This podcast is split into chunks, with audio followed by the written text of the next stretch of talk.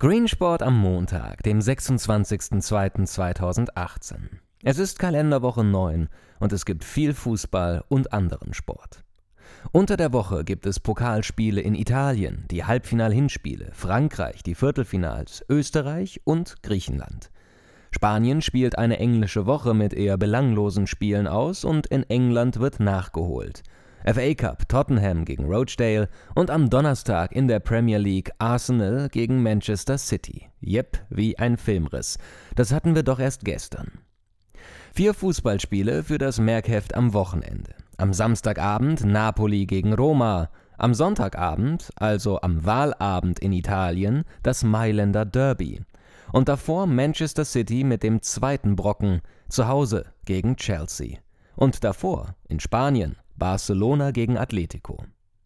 Im anderen Sport gibt es für die Olympia-Eishockey-Rückkehrer eine massive Woche mit den DEL-Spieltagen 50 am Mittwoch, 51 am Freitag und dem letzten Hauptrundenspieltag am Sonntag. Alle Spiele werden dabei jeweils zur gleichen Zeit, nämlich 19.30 Uhr bzw. 14 Uhr angepfiffen.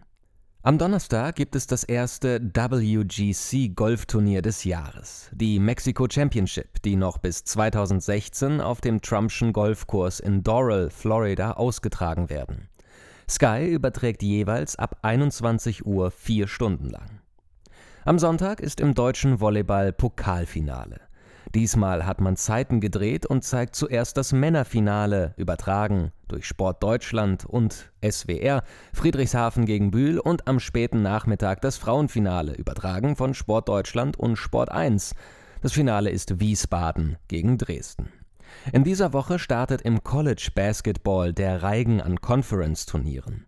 Heute starten die Playoffs der Atlantic Sun Conference, morgen die Big South und Patriot, am Mittwoch die Big Ten in New York, die Northeast Conference und Ohio Valley. Am Donnerstag die MAAC, Missouri Valley, Southern und West Coast. Am Freitag die Horizon League und am Samstag die American East Colonial und Summit League. Und das ist noch nicht einmal die Hälfte. Der Rest folgt dann in der darauffolgenden Woche. Sport von heute. Ab heute 9 Uhr rollen in Barcelona die Formel 1 Fahrzeuge zum ersten von vier Testtagen der ersten Woche. Es gibt Gerüchte, wonach die Formel 1 ihr neues Stream-Angebot im Laufe der beiden Testwochen der Öffentlichkeit präsentieren wollen. Montagsspielalarm. In der Bundesliga steht das nächste Spiel am Montag an. Im Rahmen der Aktion Helft den Europa League Clubs hat die DFL heute ab 20.30 Uhr BVB gegen FC Augsburg angesetzt. Heute um 21 Uhr ist die Trade Deadline der NHL. In der Nacht haben einige dickere Fische den Club gewechselt, der größte unter ihnen NY Rangers Rick Nash, der fortan für die Boston Bruins spielt. Die Rangers bekommen dafür drei Spieler und zwei Picks, unter anderem ein First-Round-Pick in der kommenden Draft. Toronto holt sich Montreals Thomas Plekanetz und Kyle Baun und gibt dafür zwei Spieler und einen Pick ab. Die Columbus Blue Jackets verpflichten über einen Dreiecksdeal mit Nashville Edmontons Mark Leteste. Auffällig, von den bekannteren Spielern sind nur Stürmer getradet worden. Eric Carlson spielt noch in Ottawa, aber als interessierte Parteien sind neben Tampa Bay und Nashville nun auch San Jose und Vegas aufgetaucht. Abgesehen davon zeigt das Adlerauge heute drei interessante Spiele. Ab 1 Uhr Columbus Blue Jackets gegen Washington Capitals. Ab 1.30 Uhr die beiden besten Teams der Atlantic Division, Tampa Bay Lightning gegen Toronto Maple Leafs.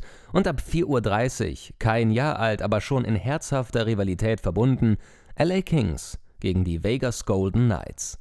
Morgen findet die Partie in Las Vegas statt. Stuff Happens, Sky Sport Obermuftis, jederzeit auf Abruf. Sky ging in die Saison 2017-2018 mit drei Verantwortlichen im Bereich Sport.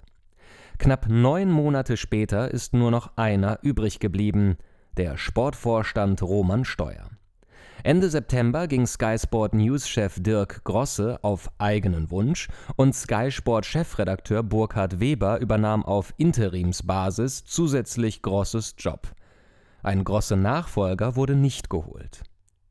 Ende letzter Woche ging Sky Sport Chefredakteur Burkhard Weber auf eigenen Wunsch und Sportvorstand Roman Steuer übernimmt auf Interimsbasis zusätzlich Webers Job. Von einem Weber-Nachfolger ist bislang nicht die Rede.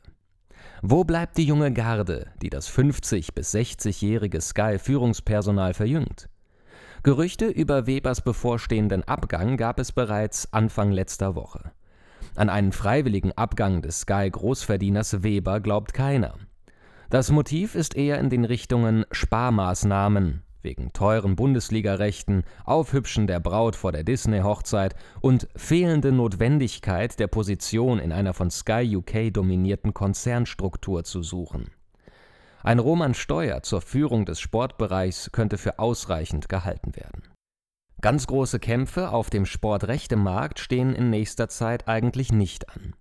Am spannendsten wird die Positionierung von Sky in Sachen DFB-Pokalübertragungsrechte sein, vor allem wenn der DFB es weiterhin bei dieser umfangreichen Free-TV-Auswertung belässt und Sky sich maximal über Exklusivität von Schwarz-Weiß hinter Tupfingen gegen Hannover 96 freuen kann. Konzeptionell dürften die dringendsten Baustellen die HBL-Übertragungen, die Ausrichtung von Sky Sport News und die Positionierung von Sky in Sachen neuem Champions League-Paket ab dem Sommer sein. Olympia. Und nun? Die Ableger von Sky in Großbritannien, Italien und Deutschland erwogen in den letzten Jahren immer wieder, ob sie bei Olympia zuschlagen sollte. Am Ende stand dann aber immer wieder die Erkenntnis, ähnliches hört man auch bei der Zone, dass es für einen Abosender nichts bringt, alle zwei bis vier Jahre ein 16-tägiges Großevent auszustrahlen, das zudem aufgrund von Whitelist-Bestimmungen im Rundfunkstaatsvertrag teilweise im Free TV gezeigt werden muss. 16 Tage spülen zu wenig Abonnenten rein. Seit zwei Wochen habe ich mich gefragt, was bei Discovery Eurosport von Olympia hängen bleibt. Laut TV Sports Market hat man, Stand von vor zwei Wochen, über Sublizenzen knapp die Hälfte der Rechtekosten wieder eingefangen. Die Sublizenzierung hatte in Deutschland zur Folge, dass ARD und ZDF mit ihren TV-Sendern und drei Streams Olympia so umfangreich abdeckten, dass wirklich nur spezielle Geschmäcker, die ganz gezielt Wettbewerbe suchten, auf Eurosport und deren Streamangebot ausweichen mussten.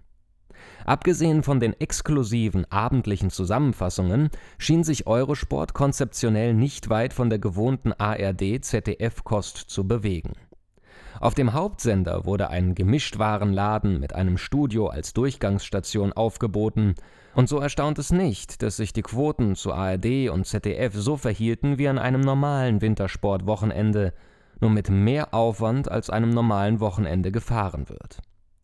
Was wird nach Olympia bei Discovery hängen bleiben? Wird Eurosport mehr Stammzuschauer haben? Werden Tausende von Bob-Fans nun zum Frauensender TLC konvertieren? Hat es substanzielle Abozuwächse beim Eurosport Player gegeben? Wurden höhere Einspeiseentgelte beim Pay-TV-Sender Eurosport 2 und gegebenenfalls die HD-Variante Eurosport 1 erzielt? Hat die Sendergruppe mehr an Profil gewonnen? Darauf wird es von Seiten Discovery keine befriedigende Antwort geben, die man nicht unter PR verbuchen würde unter anderem indem man irgendeine hauseigene Zahl fabriziert, die sämtliche Fernsehzuschauer und Internetzugriffe in einen Topf zusammenquirlt. Aber nach sieben Monaten Bundesliga-Freitagsspiele und Olympia auf Eurosport fühlt sich die Positionierung der Eurosport-Plattform nicht viel anders an als vor einem Jahr. Ich habe keine Idee, und ich meine dies wirklich so neutral, wie ich es schreibe, was für Eurosport Discovery der Ertrag der höheren Kosten ist und entlang welcher Kriterien sich das teure Investment von Discovery kurz-, mittel- und oder langfristig gelohnt haben soll. Ich sehe da nichts, aber ich bin nicht in einer Position, in der ich was erkennen können müsste.